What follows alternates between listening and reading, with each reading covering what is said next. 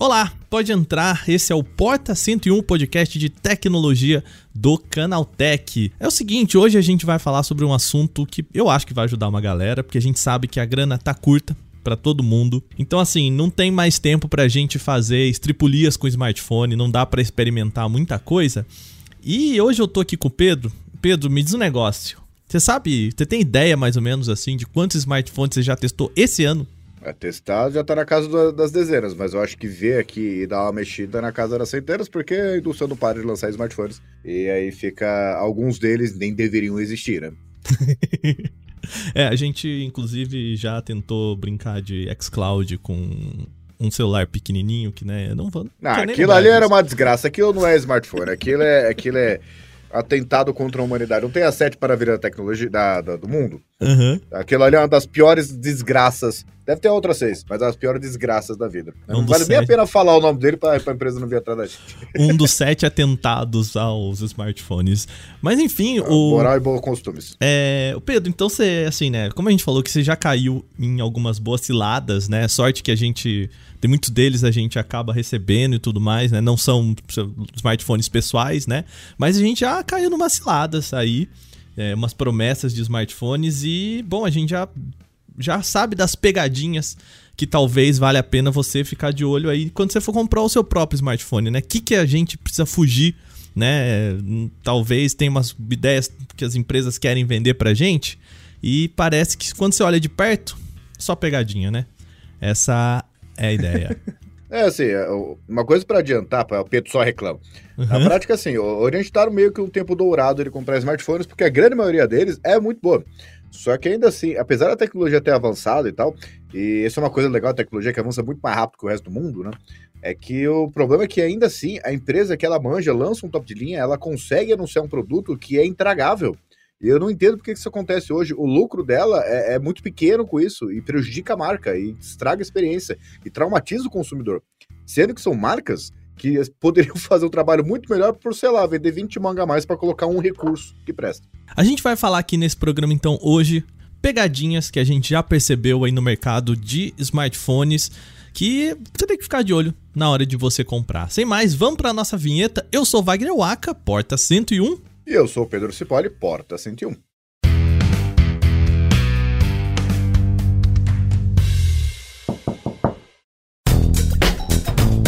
Bom, antes da gente começar, vamos só lembrar vocês que o nosso dia da publicação desse podcast, quem escuta já deve ter percebido que agora o nosso programa sai de manhã a partir das segundas-feiras, não são mais sábados, agora segunda-feira. Tinha gente, Pedro, que esquecia do, do nosso podcast de final de semana. Até porque, né? É final de semana, né?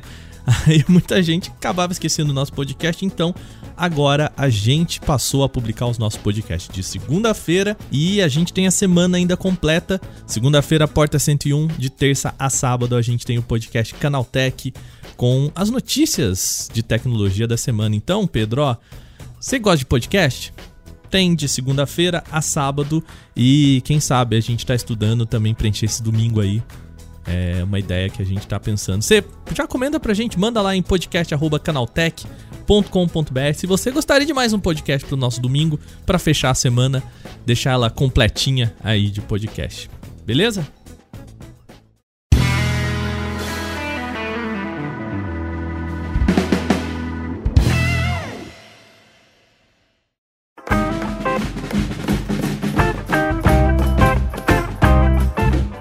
Bom, vamos começar o nosso programa aqui. Pedro, você levantou um problema já na nossa abertura eu queria dar uma retomada nele, né?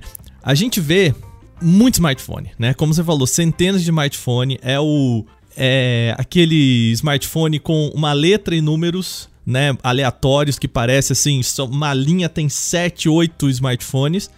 A hora que você olha de longe assim, né? Uma pessoa leiga, parece tudo igual, né? Você olha e fala assim, nossa, você olha, cara, mas parece que é tudo igual, tu tem tela, tu tem câmera, né? Via de regra, se você virar para trás, você consegue ver, ah, tá, esse aqui tem duas lentes, esse aqui tem uma só. Ah, legal. Eu consigo ver diferenciações.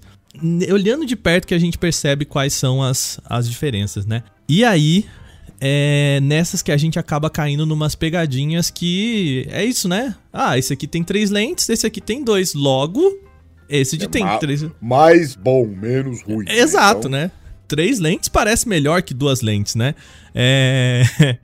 vamos lá, vamos começar falando exatamente sobre isso, né? É um smartphone que tem três lentes. É um smartphone melhor que um que tem duas lentes? Não, é, é, na maioria das vezes não é. Aliás, é, você vai chegando no top de linha, geralmente mais é, é menos é mais, né? E você pega nesse exemplo aí da variação da variação, é, isso aí é muito comum mesmo. Você pega o Xiaomi Redmi Note 11 Pro 5G. Olha quantos nomes para definir o modelo. Poxa, ele deve ser altamente específico, né? Não, É. tem uma, uma versão dele que é o Poco X4 Pro. É o mesmo smartphone. O mesmo, só muda ali o bump de câmera traseira visualmente, só que essencialmente mesmo a placa-mãe, mesma tela, mesmo tudo.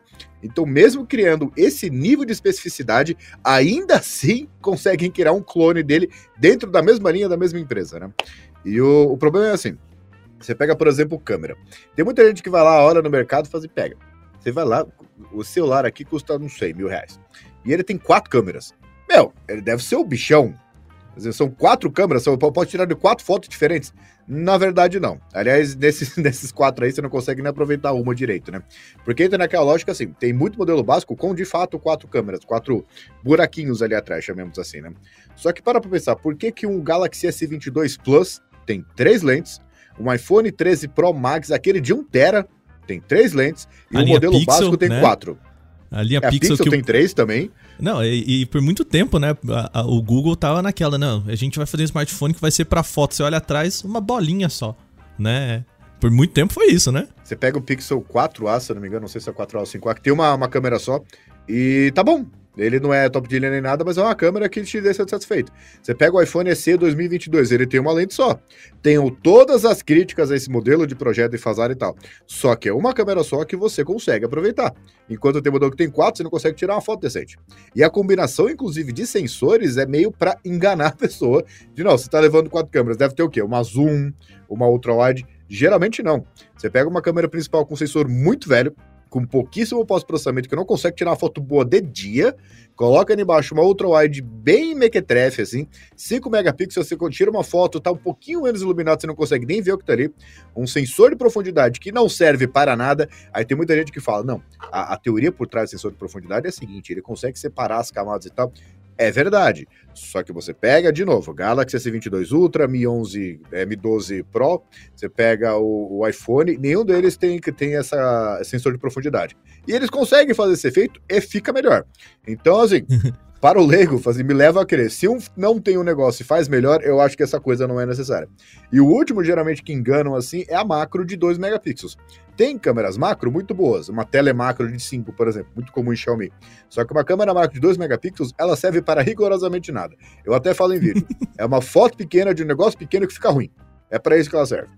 É, e, e sabe o que, que é um outro negócio, né, Pedro? É, é muito engraçado. A gente recebe aqui no canal Tech, você provavelmente muito mais que eu, a, a clássica pergunta de que smartphone eu compro, que videogame eu compro, que PC eu compro, né? E a, o negócio que eu sempre falo para as pessoas é o que, que você quer com isso, né?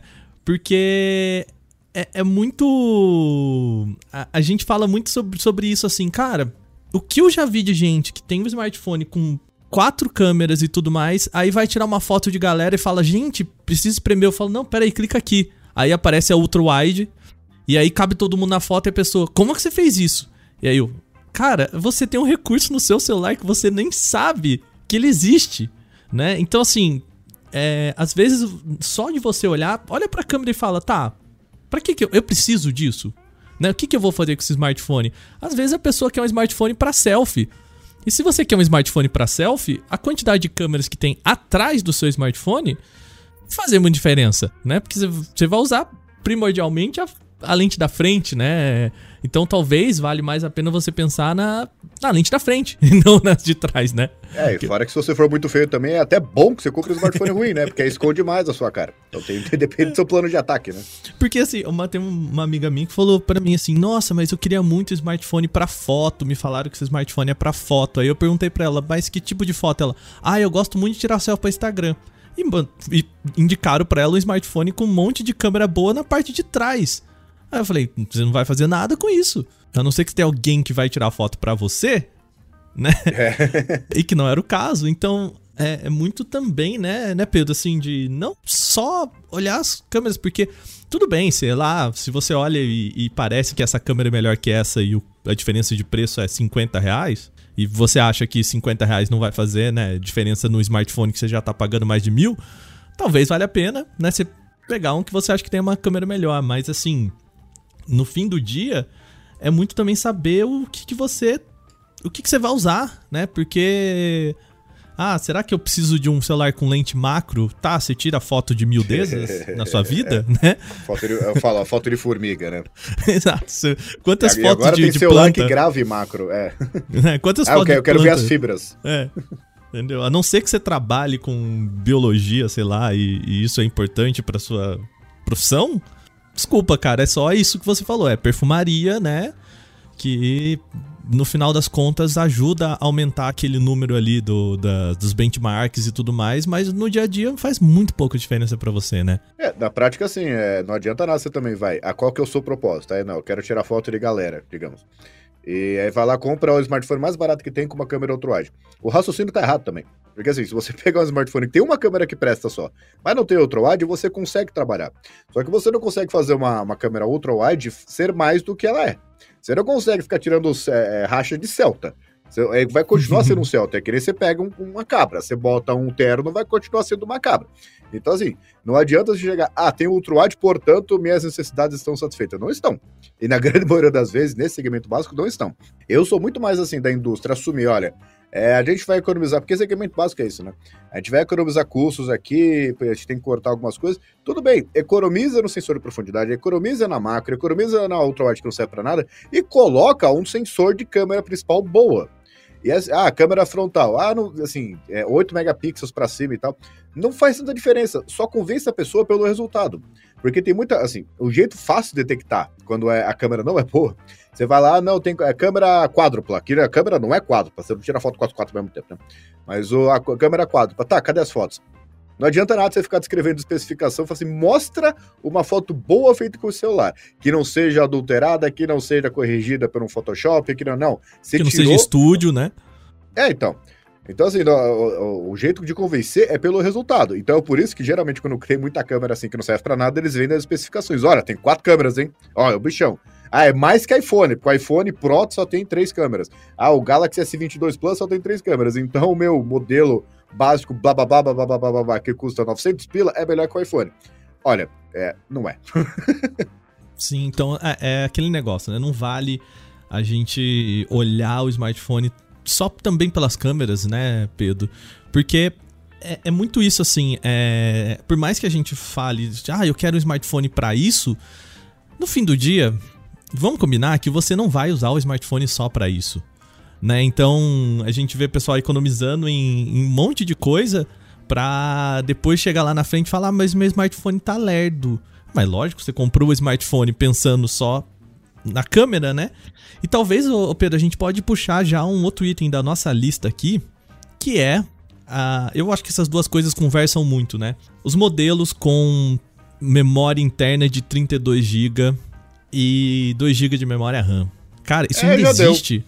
Existe? Isso existe, existe? aos montes. E eu falo, isso aí é configuração de, de computador e elevador. É, é, parece que serve. e deve travar se tiver três também. Se tiver dois, acho que, que, que ainda rola. É, computador de E é- banco, né? Sim. Você pega, meu, 2 GB de memória RAM é a memória RAM do Nintendo Wii U. Lançado em 2012 ou 10, não lembro. Sei que faz mais de 10 anos. E ele não era rápido nem quando era novo. Então, assim, já aí você já tira um bom raciocínio por trás disso, porque tecnologia, de novo, avança muito rápido. 2 GB de memória RAM, ele era bom no Galaxy S4 de 2012, que aí de fato tenho certeza que é 2012, porque ali as necessidades cabiam em 2 GB. Hoje em dia não é bom nem para básico. É sempre de 4 para cima. Por quê? Ah, mas eu, eu liguei o smartphone, ele tá rapidinho, configurei ele e tal. Só que você vai instalando cada vez mais apps. Aí você tem o seu WhatsApp que fica o tempo todo ligado, você fica o seu o Instagram o tempo todo ligado, você vai ver vídeo enquanto quer preencher uma mensagem e tal. 2 GB não dá. O próprio sistema, o próprio Android já não trabalha direito com, com isso na- nas versões ma- melhores. Você não vai conseguir jogar porque não tem espaço, não tem endereçamento o suficiente para você conseguir jogar. Então não tem o que fazer. Na verdade, assim, não é a gente sendo malvado, ah, Uma coisa que critico é, não, porque vocês do Canaltech têm smartphones bons, é por isso que vocês falam. Mas é que tá, a gente está recomendando, o, que a gente fala, vai, a diferença de 2 GB para 4 GB é muito pequena. Se você está fazendo uma economia que você vai, na, na verdade, você tá pagando mais caro, porque você vai ficar tão irritado com o seu smartphone que você vai querer trocar antes. Se você comprar um com 4 GB, você não vai ter tanto problema assim. 4 GB também não é grande coisa hoje em dia, viu? Porque assim, ah, o segmento base tá bom. Não significa que ele vai ficar vários e vários anos funcionando. Só que significa que você vai conseguir ter ali uma experiência boa. Da mesma forma, 32 GB eu critico, não é nem pelo espaço interno. Ah, não, porque é, eu não tiro tanta foto, eu não instalo tanto aplicativo, eu não instalo tanto jogo. A questão não é essa. A questão é que assim, smartphones, eles não. Você nunca vai ver um smartphone desbalanceado. Você nunca vai ver um smartphone básico com uma baita câmera, você nunca vai ver um, um top de linha com pouca memória interna. Isso não existe. É sempre um, um, balanço, tem um conjunto de especificações ali que vai crescendo. Então não adianta você chegar e falar, falar assim, ah, 32 GB significa que é um conjunto antigo, então todo o resto do smartphone vai ser ruim. Não é questão de falar assim, ah, 32 GB é bom espaço ou não. Primeiro, é uma memória interna com velocidade eh, inferior. Não adianta você colocar um cartão microSD ali, tipo, a questão não é espaço, a questão é velocidade. O sistema todo vai ficar lento como, como geral, né? Uhum. Você pega e fala assim: ah, o 32 GB significa que a tela não vai ser nova nem boa, significa que as câmeras também não vão ser boas, porque o projeto é antigo, significa que ele não vai ser rápido, porque na melhor das hipóteses, ele tem uma versão atual de processador ruim ou uma versão mais ou menos de processador que é, que é mais antigo. Então você perde em tudo. Não é questão do espaço, o quanto você pode endereçar ali. É questão de que todo o resto vai puxar todas as especificações para baixo. Porque é o que eu falei, você não vai comprar coisas desbalanceadas. Top de linha, ele é top de linha em tudo, né? Não é em, sei lá, 70% de quesitos. O modelo básico é básico em tudo. Você nunca vai ver um, sei lá, um ranking de fotografia, de velocidade que tem um básico. Ele é básico em tudo, exceto num quesital. Isso não, não existe. Sim, é, já é um indicativo de que tudo é, é de entrada. E, e até voltando é a na plataforma, questão... né, que chama.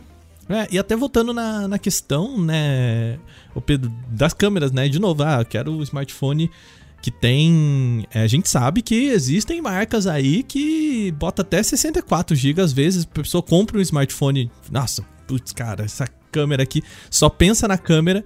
E aí a hora que vai ver, ah, não falta espaço para botar as fotos. E um outro ponto, né? É, eu já vi muita gente falando isso também. Ah, mas eu não uso muito para foto, eu não, é, eu não uso muito para jogo, para aplicativo. Mas amigo, você usa o WhatsApp. eu não sei se vocês já, já pararam aí, assim, cara, backup de WhatsApp, foto que a galera manda para você. É, vídeo que a galera compartilha no, no WhatsApp contigo, meme, só de meme, esses 32 GB já foram embora, meu filho. Ó, a última vez que eu fui conta. fazer transição de, de smartphone, é, só de backup de WhatsApp foi 39 GB. Isso eu lembro que o, o número foi tão traumatizante. Sério. Meu, meu modelo tem 256, mas 39 GB são 39 GB. Aí você olha, por que, que eu tô guardando isso aqui tudo? Pois é. Mas vai gerando arquivo. É, é porque é isso. É, é, é, depois até eu acho que isso seria uma pauta até interessante pra gente, Pedro, do, do quanto é difícil a gente ter uma higiene de, de arquivos nos smartphones, né? É, qualquer smartphone que você pensa assim, que você fala, cara, eu, eu, eu, ele tá cheio, vou apagar. Cara, é um parto, né? Você descobrir o que que tá comendo as memórias do, do teu... Do, o que tá comendo o espaço interno do seu aparelho, o que que é mais importante você apagar ou não, é, é, é difícil, é, né? Não, e assim, é, para mim é esse, essa coisa de limpeza, essa purificação de arquivos, né? É, isso para mim não faz sentido em smartphone. Então é uma coisa que faz sentido em computador. Para pensar que você lida com computador diferente do, do, jeito que você lida com smartphone. Computador, você passa antivírus ali, você passa um C-Cleaner da vida para tirar arquivo temporário e tal. Você vai lá, faz o Windows Update. Smartphone não. Ele tá sempre ligado, você quer ligar a tela e usar. Ficar microgerenciando essas coisas já significa que tá, tem alguma coisa ali que está começando a ficar errado. Se você, por exemplo, tem um smartphone top de linha e usa ele para trabalhar, gera arquivos monstruosos. Você pega um iPhone 13 Pro, por exemplo. Você usa o ProRes ali para fazer filmes caseiros, filmes é, de entrada, digamos. Eu entendo que assim, você vai gerar 100 GB de arquivo em um dia. Beleza, você vai ter que se livrar disso. Agora, do dia a dia, se você tem que fazer isso, você tem que ficar limpando a memória RAM, se você tem que ficar limpando a memória interna, já significa que tem alguma coisa desbalanceada no seu uso, porque não é assim que a experiência de um smartphone, qualquer um, até um básico, deveria ser. Vamos avançar aqui. É, você colocou aqui na nossa lista, Pedro, desbloqueio facial. Qual é o problema aqui? Não, o problema é que ele não existe. É isso. Como assim? Não existe. É que, é que nem o Yeti, pé, pé grande, não existe. Por quê? Você pega um iPhone, qualquer iPhone, tem desbloqueio facial. O Android são alguns poucos que tem. Você pega, tipo, o Mate 30 Pro, se eu não me engano, que era de 2019, 2020, tinha o desbloqueio facial. O que isso significa? Que ele tem um hardware específico ali, com uma câmera TOF 3D que escaneia o seu rosto, não precisa nem ter luz. Ele vai lá, vê isso com segurança, com precisão e desbloqueia a tela. Isso é o desbloqueio facial. Restrito ainda a alguns poucos top de linha e todos os iPhones, exceto o iPhone SE 2022, porque a Apple não quis colocar, porque quem é você para ter Por que é isso? desbloqueio facial no iPhone SE, né? Mas, o que acontece? Assim, tem muito modelo, e geralmente é modelo básico, que fala, esse modelo tem desbloqueio facial. E você vai ver assim, você vê tem um buraquinho ali, né? Que é, é muito comum, um buraquinho ou um notezinho ali na, na, na, frente, bem formato de gota, formato de V, formato de O. E o que, que é isso? Isso é uma câmera. Eles, é um recurso do Android, onde eles pegam e, e tiram uma foto compara com a foto que ele tem no banco de dados, hum. no, no, no, no aparelho, e desbloqueia. Então, tem dois problemas aí.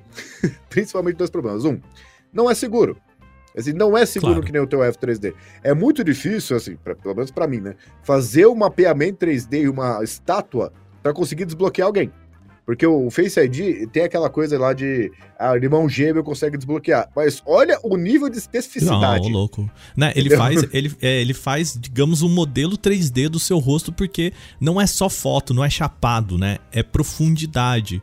E isso é muito importante, porque, de novo, se você pegar uma foto sua e colocar, ele sabe que aquilo é uma folha, né? Não tem profundidade, não vou isso. desbloquear, né? Não, mais do que isso. Pré-pandemia, é, é, assim, é desbloqueável e tal. Ele vai, ele vai atualizando o software ali para ficar cada vez mais precisão. Começou a pandemia? Começou máscara. Você de máscara não desbloqueava o iPhone que é você mesmo. Você não tinha acesso ao seu modelo se você não, tinha, não, não abaixasse a máscara. Esse é o nível de precisão. Quando é uma câmera, é uma foto. Foto é 2D. Ela não vê, não enxerga o que está ali. Ela só pega e compara os pixels ali, faz um mapeamento. Né? Isso não é seguro. Pode, assim, eu entendo o fabricante que vai lá fazer. Isso aqui é uma conveniência. Se você tiver ali, ah, apontou, tá bem clareado e tal, você vai lá, beleza. Agora, não é seguro. Então, ah, mas aqui no para mim tudo bem que eu tenho uma vida que eu entro de carro ali, eu não pego, não ando na rua e tal. Tudo bem, só que tenha consciência, seu smartphone foi perdido, não é seguro. E geralmente, assim, tem muita gente que, que usa a própria foto de wallpaper, que, que é a, a, a, pessoa. E eu já vi casos onde isso aconteceu, que pegou esta foto e conseguiu desbloquear. Então, esse, esse é o problema número um, segurança. Porque não é um hardware dedicado a isso, não é um recurso específico para isso. E dois, não é conveniente. Porque você vai lá se acostuma a desbloquear com, com a câmera frontal. Baixa um pouco a luz. Vê se ele consegue enxergar você. Ou então, você vai lá, tá com insônia, porque não sei como sua filha não deixa você dormir. Usa na câmera, na, na cama ali. Pode ter uma iluminação noturna no seu quarto. Não vai desbloquear. Então por que, que você vai confiar no recurso que funciona quando ele quer? Ou depende do. Ah, meu Deus, vai chover hoje. Poxa, meu desbloqueio facial não vai funcionar. Pô, não é um recurso. É, minha mãe, ela tinha um, um desse no, no smartphone dela. É um smartphone mais antigo. Isso eu tô falando de dois, três anos atrás, né? E era muito engraçado porque ela ficava, agora eu vou entregar um pouco a idade, ela ficava meio Didi, assim, sabe, com, com o celular na frente, assim, tentando explicar pro celular onde estava o rosto dela, assim, sabe, meio colocando a mão para cima para baixo, assim. É, é, Até uma hora que ela falou assim: tira isso pra mim. Porque no final das contas é, é a hora que você usa um leitor de digital na lateral, na tela, ou até na parte de trás. Eu não gosto muito do posicionamento atrás, que eu acho meio desconfortável. É, eu acho que ele machuca um pouco o pulso. Mas assim, na lateral, para mim é perfeito. É, é rápido, é fácil é, ele reconhece é, de forma segura. E também eu acho que a gente precisa lembrar, cara, que Android, principalmente, né? A gente tem sistemas que, se você tá na sua rede doméstica, de, né, na sua rede de, de casa, ele já reconhece que você tá conectado em casa, você tá em casa, né? Obviamente, você tá na sua rede pessoal, então ele fala: beleza, se você tiver conectado nesta rede, você não precisa colocar a PIN, você não precisa desbloquear, o seu celular já desbloqueia sozinho, né? Então, assim, dá para você ter conveniência é, em casa, né? Em ambientes seguros. Teoricamente, a hora que você sai pra rua, que é o momento em que você precisa aumentar a sua segurança, né? E sem que isso prejudique o seu dia a dia, né, cara? Eu, eu tô muito nessa, assim, também. Eu não. Eu acho interessante o desbloqueio facial até a página 2, assim. Porque a gente viu, é, principalmente essa semana na, na gravação desse podcast, galera que teve smartphone furtado, entraram em conta de não sei que lá, não sei que lá. muito por conta disso. É, só tinha Face ID, não tinha PIN em, em, aplicativo. E o desbloqueio facial, se ele não é bom, ele ainda te passa uma falsa impressão de segurança. E que é pior do que insegurança, né? É. É... Você tá confiando numa. Na... É, que, é que nem airbag que não funciona, né? É exato. Tá escrito airbag, mas não tem nada ali atrás, né? Exato. E no caso, né? assim, nesse ponto eu concordo com você. Eu sou plenamente a favor de um desbloqueio de, por, por digital. Pode ser atrás, pode ser do lado, pode ser na tela, não me importa. Por quê? É um hardware seguro, que você cadastra ali, tanto que de vez em quando o pessoal reclama, né, que ah, não, pede para colocar o dedo um monte de vezes e não, tá, não pega no registro e tal. Por quê? Porque ele precisa, de fato, saber como é que é o seu dedo para não desbloquear do, com o dedo do amiguinho, né? E é um hardware barato.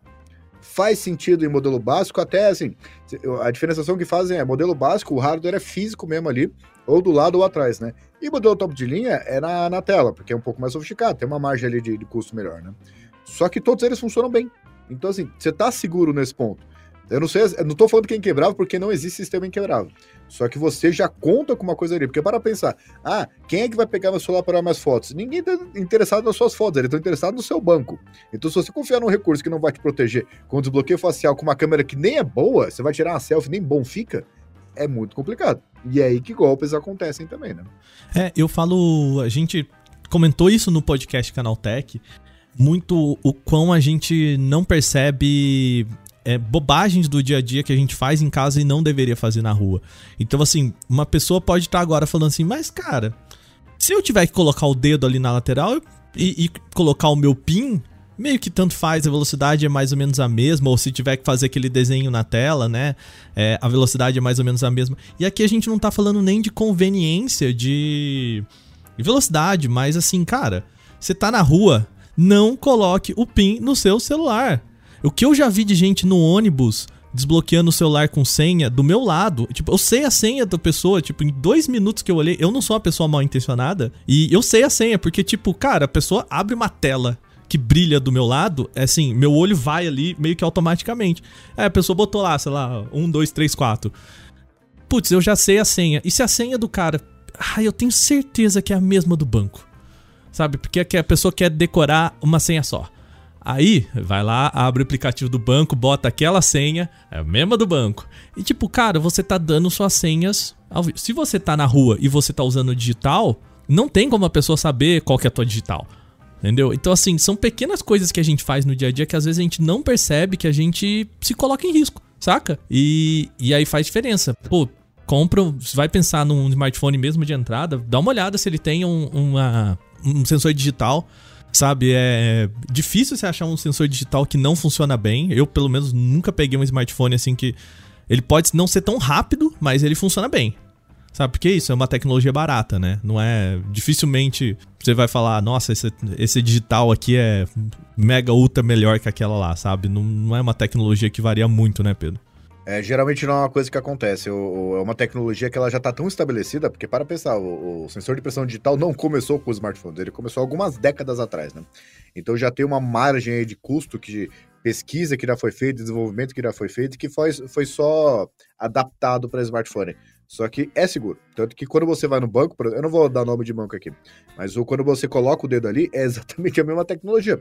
E é capaz de que o caixa que você usa para autenticar suas operações ali com o dedão, né? É, ele seja mais seguro do que seu smartphone, porque ele é muito mais antigo.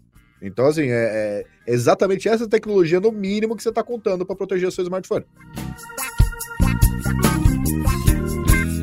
Pedro, vamos falar de 5G né? Que é. Vamos, vamos apanhar na rua, vai, vai.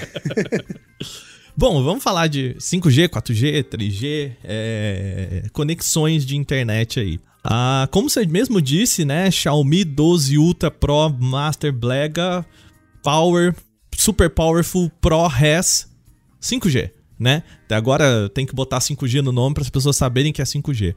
Vale a pena a gente Não. comprar um smartphone? Só porque é 5G? Próximo tópico. Não, na prática, assim. 5G, é, eu sei que a indústria adora colocar em caixa, adora escrever na traseira do smartphone, mas é uma coisa que a gente espera já, não é exatamente um recurso. Porque para pensar, S22 já tem 5G, assim como S21, assim como S20. Poxa, né? Então já está há algum tempo. Mas as pessoas esquecem que até o Galaxy S10 tinha uma versão 5G. Estamos falando em 2019. Estamos em 2022, eu acho que já, já deu para negócio, já era, ó, é 5G. Só que acontece, antes, nesse meio tempo, que os smartphones top de linha passam a trazer 5G, porque são mais caros, tem margem para isso, e depois vai escalonando, vai chegando no segmento o intermediário, depois o segmento básico. Tá, justo é aquela coisa do trickle down, né? Tecnologia que aparece em Fórmula 1, depois vai para o carro ali do seu Uno que você vai comprar. Beleza. Só que acontece. O 5G ainda está muito em voga, porque o Brasil, na data de gravação desse podcast, não tem 5G oficialmente. Tem o 5G DSS, que o meu celular pega e não é bom. Eu prefiro o 4G. De verdade, eu prefiro o 4G, porque é bem instável assim. Né? Só que o 5G de verdade, ele é obviamente tecnicamente superior ao 4G. E como a gente está falando de hardwares mais novos, lembra do 32GB? Você não vai ver o modelo 32GB com 5G. A gente está falando de, de, plataformas mais novas, mais avançadas, significa, tipo, sensores de câmeras melhores, significa processadores mais potentes e tal. Só que isso meio que parou de acontecer. Por quê? Antes a gente falava aqui, recomendava no canal Tech, que o melhor smartphone 4G que você pode comprar é um 5G, porque você está falando de um projeto novo. Só que já não é tão mais verdade. A, as pessoas já perceberam que o smartphone está muito caro ultimamente, então o que, que elas fazem? Elas vão lá é, não, vou pegar um 5G porque pelo menos eu vou passar um ano, dois, três sem precisar comprar. É, quando chegar o 5G aqui na minha cidade, eu vou ter acesso a isso. Uhum. E é um raciocínio que está correto, só que a indústria sabe disso e tem alguns fabricantes que eles estão meio que se aproveitando disso. Por quê? Eu tô vendo uma leva de modelos, pô, se é um caso, pô, a gente ignora, né? É variação estatística. Só que vários modelos, eu não vou nem dar nome aqui para não causar problema, que é o único trunfo dele é ter 5G. O processador é devagar, a tela é medíocre, na melhor das hipóteses não tem uma câmera que presta, mas ele tem 5G. Então, o consumidor ele é enganado achando que ele está pegando um modelo que é um projeto bom, um projeto sofisticado, só que é um projeto novo com 5G, adaptado para ter baixo custo. Então, você vai ter abrir mão de um monte de coisa só para ter o 5G. E o exemplo que eu dou é o seguinte: não adianta você ter um passaporte que permite que você vá a qualquer lugar do mundo se você não tem 10 mangos no banco. Porque você vai ter 5G. Você vai. Ah, tá, tá conectado ultra rápido. Só que seu smartphone não faz nada. que diferença faz? Você tem uma outra conexão que a sua tela é ruim, a sua experiência é ruim. Você vai abrir tudo ali, tá tudo devagar e vai tirar uma foto para mandar pelo seu precioso 5G e a foto vai. É, é, ruim, só que ela vai ser enviada muito rápido. Qual que é o benefício disso? Sim. É, então, aqui, Pedro, para diferenciar, então, assim, aquela ideia de que você olhar para o smartphone que só tem o 5G, você já não vale mais a pena. O 5G já não representa mais aquele. O, uma, um projeto uma garantia novo, uma de, garantia. De, de um smartphone bom. Isso não, não, não significa tanto assim. Então, você pega. Antes era uma garantia. E, e assim, ainda é modelo top de linha. Inclusive, eu duvido que, smart, que, a indústria hoje em dia vá lançar smartphone top de linha que não tem 5G. É meio que obrigatório hoje em dia, né? Só que você pega modelos básicos. Eu não tô falando necessariamente modelo básico. Tem modelo aí que eu olhei assim e falei, pera, ah, não, 5G. Aparece 5G, quase maior que o nome do, do aparelho na caixa. Aí você vai ver chip de entrada. Tela, assim, ah, não sei o que, IPS de 90 Hz. Tudo bem, 90 Hz, fixo e tal. Você vai ver a tela, não é tão boa assim. Aí você vai tirar uma foto, meu, que foto é essa? Mas ele tem 5G. Tem 5G. Então, assim, quando, a, quando o consumidor, que ele não é tão informado assim, chegar numa loja de varejo e olhar, ah, não, 5G, pô, perfeito, tô pagando barato, tô tendo 5G. Só que, de novo, você vai ter muita velocidade para não fazer absolutamente nada. Então, o problema aqui não é o 5G, é usar isso como um mascaramento de que o resto do smartphone não é tão bom assim. Na melhor, olha que politicamente correto, não é tão bom assim. Pois é. E, e bem pensando, Pedro, assim, é, essa ideia nossa, tá, eu vou comprar o smartphone hoje porque aqui na minha cidade o 5G deve começar a chegar daqui dois anos. O que você faz durante esses dois anos? Né? É... Fica irritado com o smartphone. É, e, e assim, vamos combinar que a, a, tudo bem, a gente tem uma vida útil, né? De dois, três anos pro smartphone até você olhar para ele ou ele quebra, ou ele é furtado, ou você olha para ele com a raiva de que ele já é um smartphone que não funciona tão bem. E até lá você comprou, você optou por um smartphone, por aquele recurso que você só vai aproveitar daqui dois anos totalmente.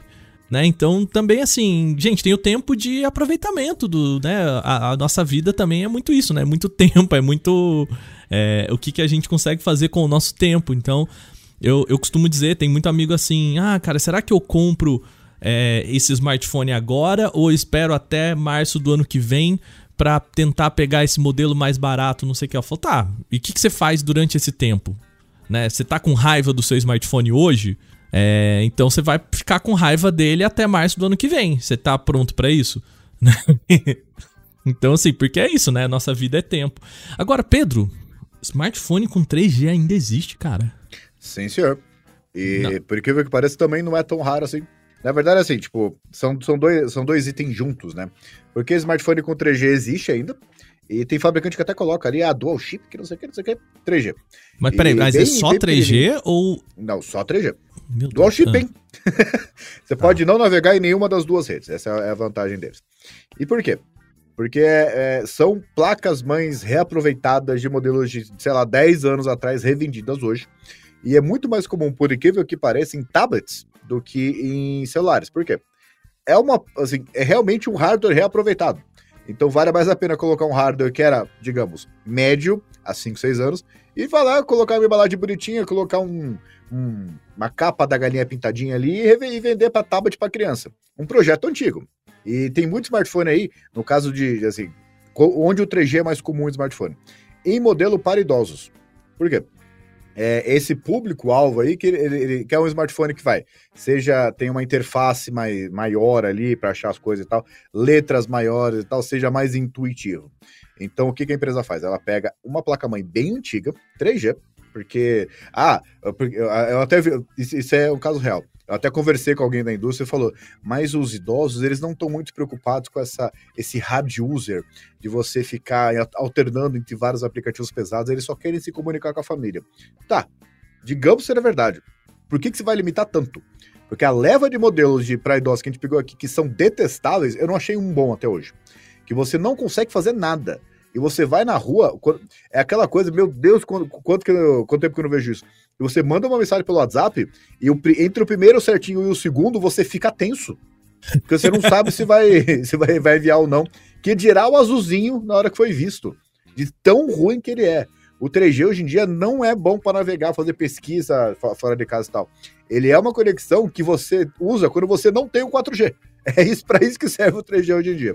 Então é, o, é um projeto bem antigo, vendido a preço de ouro, que esses modelos não são baratos para idosos, né? Exatamente com essa desculpa. Ah, mas porque a gente está focando no resto da experiência. Num smartphone detestável. Porque a verdade é, você pega um tablet para criança, que é 3G ali, porque criança não vai usar 3G até onde eu sei, né? Mas é um projeto antigo ali, Cortex A7, um negócio bem antigo, com uma capinha bonita da galinha pintadinha. Ou um celular para idoso que é extremamente lento e não consegue navegar fora de casa. A verdade é, isso é muito mais comum no Android, né? Quando você pega esses é, projetos, dá para você pegar qualquer smartphone e transformar ele para idoso. E dá para você pegar qualquer tablet e transformar ele para criança. Existem recursos gratuitos, absolutamente gratuitos para isso. E por incrível que pareça, o preço costuma ser até menor por smartphone que é 10 vezes melhor. Só que você precisa fazer uma preparação ali para dar para sua mãe, que tem, sei lá, 75 anos, não enxerga ali do jeito que a gente enxerga. Só que você pega o smartphone que é muito melhor, coloca um tema ali, habilita recursos e tal de, de acessibilidade, e ela vai ter uma experiência muito melhor com 4G ou até 5G, dependendo do modelo, né? E depois eu vou falar para a criança, eu como pai, eu posso dizer o seguinte: eu tenho um tablet que ela, minha, minha filha usa quando o tablet de verdade dela acaba a bateria, porque aí fica carregando. Porque ela fica irritada. Vídeo trava. Assim, é, é, o processador que é dual, é dual core ainda. Ele foi comprado em 2019. E o processador é dual core ainda. A tela, ela é azul. O vermelho da tela é azul. De tão ruim e antiga que ela é. Ela é Sub HD, que é 480 por 800, né? E por quê? Na, na, época, acho que eu paguei 300, 400 reais. Porque ela tem uma capinha da galera pintadinha ali, criança gosta e tal, vem com joguinhos pré-instalados. Só que vale mais a pena você gastar, sei lá, 500, 600, isso considerando os valores da época também, né? Que é um tablet melhor em absolutamente tudo. E aí você pega ali Google Kids Space, instala bonitinho, desabilita ali coisas que a sua, sua filha não pode ver. Acabou. Vai durar muito mais. E nos dois casos é muito mais barato. Porque mesmo que você pague caro, vai durar durante muito mais tempo. Então é uma economia no longo prazo. É, e bota na sua cabeça de que é, você deixar um tablet na, na mão dos seus filhos, ou também né, fazer com que a comunicação com um, um, sei lá, com sua avó, sua mãe, seus pais e tal, seja uma experiência legal, isso depende de um certo esforço seu, tá? Bota isso na sua cabeça de que não, não é isso que você vai comprar o, tablet para criança e que você bota na mão dela e pronto, problemas resolvidos, né? Você ainda vai ter que olhar, você vai ter que acompanhar, você tem que tomar cuidado com o que tá vendo. Então, assim, gasta um tempinho, sabe? Às vezes é, é, é bom você gastar um tempinho para ver quais são as opções legais para criança, para você preparar um tablet para criança e tudo mais, né? É, que às vezes vale mais a pena do que isso que o Pedro falou. Ah, será que se você pegar um, um tablet e comprar a capinha da galinha pintadinha, fica mais barato do que comprar o tablet que tem o desenho da galinha pintadinha, né? Só porque, né? É, é a mesma coisa, né? Isso me lembra muito a época que a gente olhava aqueles computadores e. Ah, por que você comprou esse computador? Ah, porque ele é verde, bonito. Então, vamos combinar que. É Idiosincrasias, não é... né? É, não é essa a parte mais importante dele, né? Ele ser bonito, é, é um ponto é. legal e tudo mais. Não, mas o né? problema é que assim, é, o que eu vejo muita propaganda nos dois casos é a indústria vendendo esses produtos exatamente pra, pela isenção da responsabilidade de, ó, comprei e é para criança, se vira. Ou comprei é para idoso. Aqui, ó, minha responsabilidade com você acabou. Chegou na sua casa lacrado, você descobre aí como usar, né? Porque é, é o exemplo que eu dou, por exemplo, do Pix. Minha mãe, durante muito tempo, ela ficou com medo, assim, de... Ah, não, isso é Pix, é golpe, não sei o quê. Ela não tá acostumada, geração diferente. Eu falei, olha, mãe, é, é muito simples, para você não cair golpe. Primeiro que é seguro. Você só, só tem que ter, tomar cuidado para quem que você está depositando. Segundo, você tem que ver o padrão de comportamento das pessoas. Eu sou uma pessoa que eu posso falir, mas eu não peço dinheiro. Então, se eu aparecer no WhatsApp pedindo dinheiro, o que, que você faz? Você pede uma ligação com vídeo, depois você vê na minha casa confirmar.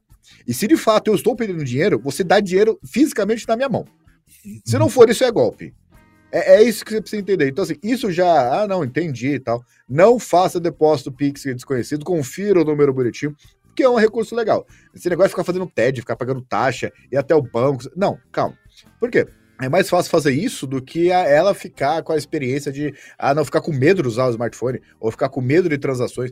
Até falei para ela, assim, ah, no caso de segurança. Ela tem um iPhone, no caso não é, não é um modelo é, básico, né? De, ela tinha medo de instalar aplicativo de banco no smartphone. E porque não, porque é inseguro e tal. Eu falei assim, mãe, é, o seu computador tem 10 anos, ele tá com Windows 7, e eu liguei aí, ele tá pedindo para atualizar assim há uns 3 anos. Eu acho, não sei, que o seu iPhone é um pouco mais seguro. A única diferença é que ele sai de casa, o seu computador não. É a única coisa que você tem que tomar cuidado. Então é só dar, dessas aulas. A coisa, quanto tempo demorou para eu falar isso? 22 segundos? É isso. E a sua mãe, a sua avó vão ter uma experiência muito melhor. Sim, e, e aí você vai pensar, são pessoas que já têm uma certa resistência a, a entrar com a tecnologia, né? Para experimentar a tecnologia. Aí você vai lá e dá uma tecnologia ruim para a pessoa. A experiência dela vai ser, ó. É, né, vai ser maravilhosa, você pode ter certeza, né? Você imagina, a pessoa que já não gosta de tecnologia, você vai lá e dá uma tecnologia ruim para ela, é, você vai odiar ainda mais, né? Fala, putz, ah, meu pai não usa o, o tablet de idoso que eu dei para ele. É lógico, você usaria, né? Não, e pior que assim, é, tem, tem, filho que se vinga, né? Porque no, no nosso primeiro carro, assim, o nosso primeiro carro é manual, com direção manual, não tem assistência nenhuma e tal. Aí chega o seu pai lá e fala, não, isso é para criar caráter. Que aí o próximo carro vai ser melhor e tal. Aí a pessoa vai lá e se vinga. Não, agora você vai usar o smartphone ruim, você quer, você compra o melhor. Inverte o negócio. Vingança maldade. 25 anos depois. Maldade, maldade. Bom, Pedro, pra gente avançar aqui já encaminhando pro final, você colocou aqui na nossa lista cuidados com chips octa-core. É, é claro. Vamos lá. Que, que, qual, qual, que é a pegadinha aqui? É muito simples, é a mesma coisa que vender o smartphone dizendo que ele tem tela. Não, não, não, não, significa nada realmente na prática. É. Que tela? O que, que ela faz? Qual é a resolução? Qual é a frequência dela? Qual é a tecnologia? No caso do chip octa-core, é, é, é, o mínimo. A verdade é essa. Tem chip octa-core, que é, você pega um S22 Ultra, você pega um Mi 12 da vida, que é basicamente o mesmo chip, né, que é o Snapdragon 8 que é o melhor que o Android tem até hoje lá, um milhão de pontos no Antutu, beleza. Só que tem chip octa-core, que é de modelo básico. Ele foi feito para ser básico. Então não é uma característica, é que nem megahertz de computador, não significa nada realmente na prática. Modelo básico hoje em dia tem chip octa-core. Então, se é um chip octa-core bom, é uma outra história. Por quê? Mais do que o ser octa-core, porque isso já está na indústria faz muito tempo, né? Mesmo modelo básico é, há anos já tem octa-core. Tem projetos antigos que não tem uma otimização muito boa, que já não tem aquele gás, aquela energia jovem de antes. E tem modelos atuais que eles são feitos para simplesmente ser octa-core. Que assim, você pega grandes fabricantes, você pega MediaTek, você pega Samsung, você pega Qualcomm, fazem modelos de todas essa categoria, só que dificilmente você vai achar um modelo ruim. No caso de tem muito fabricante que assim, isso é são três, né? Eu sei que corresponde a grande parte da fatia de mercado. Só que tem dezenas de fabricantes de chips. E alguns deles eles lançam, não fazem nenhum trabalho de adaptação, não tem otimização nenhuma, não tem um driver específico ali, não sabe lidar direito com a câmera, não tem uma capacidade de lidar com pós-processamento, mas ele é octa-core. Então você pega o smartphone ali que você gastou bem, e tem um modelo que é inclusive mais caro, que trazem chip desconhecidos, mal otimizados, e a pessoa fica com raiva do smartphone e fala, mas espera, são oito núcleos, como é que oito núcleos está tão devagar? Por quê? O fabricante só lançou para isso. E assim, aparece lá, octa-core. Se não aparece qual o modelo que é, se não aparece velocidade, litografia, a tecnologia e tal, é porque boa coisa não é. Se não colocava ali com orgulho. Você pode reparar que modelos intermediários e modelos avançados, o que, que eles fazem? Coloca ali, é, S22 Plus, por exemplo. Snapdragon 8 Gen 1. É tudo que você precisa saber. Quantos megahertz, quantos gigahertz tem o núcleo de alto desempenho? Não interessa. Você sabe que é um chip bom. Agora tem muito modelo ali que é não sei o que, é um, sei lá, Cortex A53, que já é meio velho, né? Com 1.2 GB de é, gigahertz de velocidade. Tá, isso é ruim. Isso já não dá faz tempo, né? Não estou dizendo que é ruim. Só estou dizendo que ah, esse modelo é octa-core. E, e, a comparação que eu fiz aí no, no vídeo foi a seguinte: é, o meu modelo básico ele tem 8 núcleos. Caramba, o iPhone 13 tem 6. O que é. significa automaticamente, automaticamente que o meu modelo de 700 pila derrota qualquer iPhone. é isso. São 33% a, por cento a mais de núcleos. Uhum. A pessoa faz esse raciocínio, só que assim, entra naquela piada de, ah, não, meu, meu modelo de 700 reais é melhor que o seu de 7 mil. E a pessoa que tem o celular de 7 mil fala assim, é mesmo, caramba, senta lá, viu, fica lá com o seu smartphone aí, ele tá super rápido, tudo bem, eu que errei, né? O seu smartphone tem 8 núcleos que é rápido. E a verdade é essa, assim, é vendido como marketing, porque é um, é um dado bonito, né? Octa-core, 8 núcleos, só que não significa nada na prática, porque você tem que ver qual chip que é. É, às vezes o, o é mais importante o núcleo fazer mais com menos, né? É, a gente tomar cuidado com os números, né? Isso também, Pedro, vem de um pouco dessa prática que a gente vê também na indústria de PCs, né? De é, colocar lá. Principalmente isso acontece muito com o processador Intel, né? Ah, Intel i, i9. i9 não, porque i9 é mais assim, mas sei lá, um Intel i7. Aí você vai ver o Intel i7 de terceira geração, né? Que é, é isso, né? Só o nome, a palavra octa-core, não significa nada, né? Se você não olhar qual que é o processador, se ele é um, um octa-core recente, a gente vê muito isso para PC também, né? Eu dou a dica, inclusive, da seguinte: quando é um Core 7, mesmo o modelo mais antigo, de oitava, nona geração, é, a, fabrica, a loja coloca ali com orgulho. É um Core 7 8265U, que é um modelo de baixa tensão, que é muito bom para ultra leve. E eu sei que já está quatro gerações de fasado, mas ainda é um, é um chip muito bom.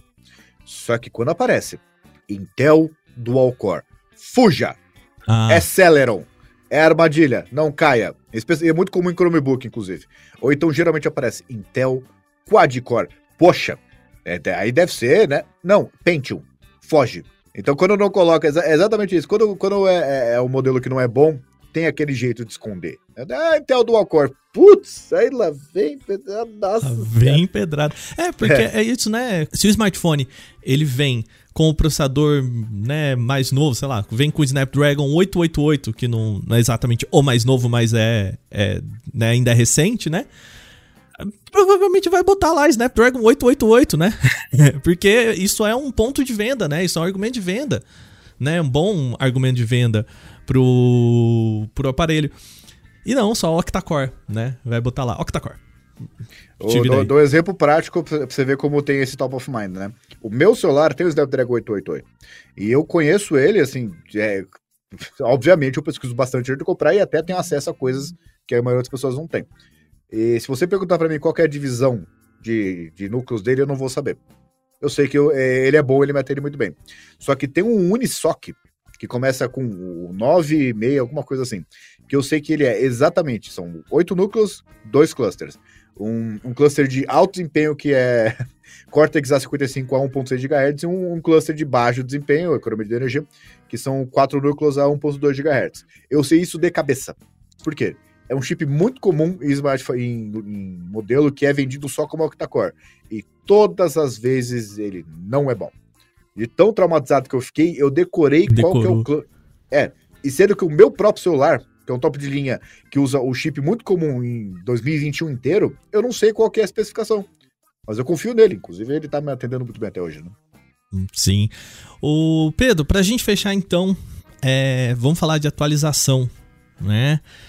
um negócio que muita gente não, não se atenta, né? Porque é isso, de novo, né? A gente tem que pensar em comprar o smartphone agora, pensando em como ele vai ser daqui dois, três anos, enfim, né? É, o quanto que impacta a gente saber quanto, por quanto tempo ele vai ter atualização de Android, né? Eu acho que para quem compra iPhone isso é um pouco mais tranquilo, porque a Apple oferece aí uma, né, o iOS por um, um período bem mais interessante do que os smartphones Android, né? É, sei lá, agora o iOS 15 cara, caiu, sei lá, iPhone 6, não é isso? Acho que iPhone eu 7. Que é o 6S, tipo, mas ainda 6S. assim, cara.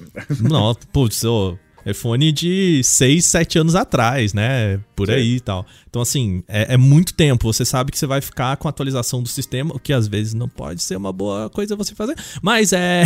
Sim, ele, é verdade. Mas ele vai oferecer, né? Para Android, quanto que isso faz diferença? É assim, não é puxando o saco, mas é porque é verdade. A Samsung ela começou a prometer, só nos toques de linha, você deixar claro, né? É, quatro atualizações de Android e cinco anos de atualização de segurança, que é o mesmo padrão que o Google usa no Pixel. E isso eu acho que vai forçar a indústria a fazer o mesmo, porque tem que acontecer. Uma coisa é a atualização de versão do Android, outra coisa é a atualização de segurança. Então, assim, é meio claro que vai, um S22 da, da vida, o S22 Plus, S22 Ultra, eles têm hardware o suficiente para aguentar as novas versões, recursos e tal. Só que e, você pega o modelo básico, não tem esse poder todo. Talvez uma ou duas versões, né? Só que a gente está falando aqui de atualização de segurança. Não adianta você ter um smartphone que você vai usar durante dois, três anos. Ah, eu não vou ter o recurso legalzinho, sei lá, de janela flutuante ou screenshot feitiçaria da vida. Eu entendo. Agora, atualização de segurança para mim é obrigação. E é verdade que tem fabricantes que têm um histórico muito ruim de anunciar modelos de qualquer segmento, até modelo avançado. E anuncia, acabou. Acabou a responsabilidade da empresa. A responsabilidade dela passa a ser tipo garantia de hardware se der alto pau. Só que tem que manter o smartphone exatamente pela segurança. Ah, tem empresa que faz isso e não fala nada. Eu entendo. Só que você pega modelos. O ano passado foi uma pletora de modelos assim. O fabricante anuncia lá. Modelo com tela de 144 Hz, gamer, Snapdragon 888 e não tem uma atualização do Android. E quando promete, lança com uma versão anterior com a promessa de atualizar para a versão atual. Sendo que não aconteceu. Meses depois não aconteceu. Então, não é nem a questão ah, o descaso. É questão de que a segurança do seu aparelho está em risco. E fora que, se você está pagando o preço de um modelo premium, porque eu concordo que não existe modelo com Snapdragon 888 barato. Você pagou um preço alto e você vai ficar com ele desatualizado? É, não. Então eu acho que tem que começar a rolar um darwinismo, né? Ah, quem tem o melhor histórico de atualização? Empresa tal aqui não atualiza. Não compra. Das duas, uma. Ou ela vai parar de vender e vai é, ter problemas financeiros, por assim dizer ou ela vai começar a se tocar, falar, pera, pessoal tá querendo atualização, porque tá ficando um negócio sério. Hoje em dia, isso é uma coisa muito importante de pontuar. Hoje em dia, smartphone não é só processador para jogar o joguinho de última geração no FPS muito alto, qualidade boa. Não. Tem muito serviço de altíssima segurança que está no seu smartphone. Eu dou, dou exemplo do meu caso. Eu não saio com carteira. Todos os meus pagamentos, todos os meus cartões estão no meu smartphone. Todos identidade, RG, CPF, tá tudo no smartphone. Carteira de motorista está no smartphone. Documento do carro está no smartphone. ele não pode ser inseguro. Não é uma, uma coqueluche para você tirar foto bonita, não. É uma coisa que grande parte da segurança da sua vida está ali. Então ele não pode ter essa, esse direito de ficar desatualizado. É, não dá. E, e também eu acho que não, não dá para a empresa chegar e falar assim: olha, gente, acabou a nossa atualização para esse modelo é, e qual que é a solução? Ah, compra outro troca outro. E também não pode ser um argumento para fazer você trocar de smartphone, né? Porque no final das contas acaba funcionando assim, né? A empresa, ela simplesmente fala, ó, se você quiser manter o seu smartphone e seguro, obviamente, aí tem comunidade, vai lá, faz, lança patch por fora, pra tudo. Mas, cara, isso, isso é, é uma prática de quem conhece muito, né? Quem tá integrado na comunidade, não é para o usuário comum, né?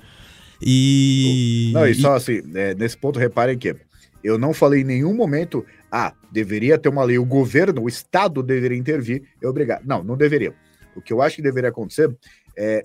Você pega o modelo, um top de linha, principalmente, né? Porque tudo começa no top de linha. E o top de linha A atualiza duas, três versões, e o top de linha A atualiza uma, é um ponto positivo a favor do primeiro. Porque não adianta, é assim, a empresa, eu, eu entendo, eu acho que ela tem o pleno direito, tá? de falar, olha, é, se você quiser atualização, você compra um modelo novo. Só que não ache. Aí que tá. Não dá para você ganhar de todos os lados, porque ela tá economizando dinheiro fazendo isso. Você, se você vai anunciar um top de linha com o mesmo chip, mesma especificação de um modelo que atualiza, o seu modelo que não atualiza tem que ser muito mais barato, porque ele tem uma vida útil muito menor. Então, assim, vamos, não dá para ganhar dos dois lados. Não atualiza, assume. Só que também não cobra, ah, o top de linha, os dois, a marca A é, é igual à marca B. Não é. É, a, marca, a marca A é igual a marca B, só que menos 20%, porque você tá pagando, pagando menos para não ter atualização. Aí eu acho honesto. O problema aqui é a honestidade. Tem que ser abertura com o consumidor, entendeu? Falar, esse smartphone vai durar dois anos. Beleza, o preço de um smartphone concordo. que custa dois anos, né? É diferente do smartphone que você tá pensando para ficar com ele por quatro, né? Para ter atualizações por muito, muito, muito mais tempo. Tá joia, Pedro. Então é isso, uma listinha aí de oito itens que a gente pontuou aqui no nosso podcast de hoje. Então, você que tá aí e tá pensando em comprar um smartphone, ou tem alguém que tá pensando em comprar um smartphone, passa esse podcast, fala, oh, escuta aqui antes de você ir lá comprar, pra... porque, cara, é isso que a gente falou, né? A grana tá curta, os smartphones estão cada vez com preços mais elevados, principalmente pelo poder de compra que a gente tem. Então é algo que não dá para comprar de sopetão, né? Não dá mais para brincar de ah, esse modelo, perguntar pro, pro, pro sobrinho, para, enfim, dá uma pesquisadinha, dá uma olhada. Eu acho que esse podcast a gente conseguiu levantar alguns pontos que você tem que ficar de olho e que uh, vai fazer você sair de algumas boas ciladas só para né, pra comprar um smartphone mais interessante aí, compara e tudo mais. É, é um tempo que você vai perder para comprar, mas a gente garante para você que ajuda, tá? É um investimento assim, por muito tempo. Na melhor das hipóteses, entra o raciocínio financeiro, né? Todos esses quesitos você evitar, você vai economizar dinheiro, mesmo que você gaste mais na hora de comprar o smartphone. Sim. Lembrando, Pedro, o pessoal, que um jeito bom de você saber qual smartphone você quer comprar é lá no nosso YouTube, né? Tá o Pedro, o Adriano, é, o Jordan, a Mandy, a Ju, nosso time todo sempre experimentando diferentes smartphones no Canaltech, lá no nosso YouTube também. Tem lá, cara, quer saber como é que é a foto do smartphone que você vai comprar? Vai lá no YouTube provavelmente o Pedro já colocou a mão nele, o Adriano já colocou a mão nele e vai falar para você se a foto é legal ou não, se vale a pena, esse, o que que qual que é o peso dele para você, o que, que tem de interessante nesse smartphone para você pegar. Certo, Pedro? É, é, é que eu tô. É, por incrível que pareça, pessoal, só pra vocês saberem, eu estou no estúdio que é muito barulhento. É, é curioso, eu sei que é um contrassenso, mas o. Sim, concordo. Eu espero que tenha ajudado vocês. E assim, já adianto também que é, essa não é uma lista exaustiva. Tem muito mais coisa que a gente poderia colocar, mas também a gente não vai ficar lidando com né, todos os modelos, porque senão é, vai ficar 5, 6 horas de podcast. Já fala aí. Então, se você quiser um, um Fuja de Pegadinhas de Smartphone parte 2, Manda pra gente por e-mail podcast@canaltech.com.br. Fala com a gente. E já que a gente tá falando de contatos, lembre-se, a gente tem as nossas redes sociais, TikTok, Twitter, Instagram, todas elas você encontra a gente por @canaltech e tem tudo isso aqui na descrição desse podcast. Pedro, mais uma vez, obrigado aqui por bater um papo com a gente de novo nesse podcast maravilhoso. Valeu. E você sabe o que, que vai acontecer com você, né? As pessoas vão falar, Pedro, que smartphone eu compro? Né? Sua vida resumida é, em uma frase. Eu acho que não vai parar, né? é, infelizmente, é, é, assim, a qual smartphone eu compro é, assim, Entenda o seguinte, da lista que a gente passou, se você evitar os oito, você já vai cair no segmento intermediário, primeiro avançado. Então você tem que escolher as suas batalhas também. Para não falar, não, eu quero, não quero nenhum desses oito. Eu entendo, só que depende também do seu orçamento, porque tem coisas que não vai conseguir evitar. Né? Tem coisa Uma que coisa que deixou claro bem, bem agora. Tá, é, deixou bem claro há uma hora de podcast. é, se você está até aqui, tem mais uma informação para você. Você tem. Tá vendo como é bom escutar até o final? Então é isso, lembrando o nosso podcast toda segunda-feira a partir das 7 horas da manhã tem aí no seu feed mais um Porta 101 e de terça a sábado o nosso podcast Canaltech.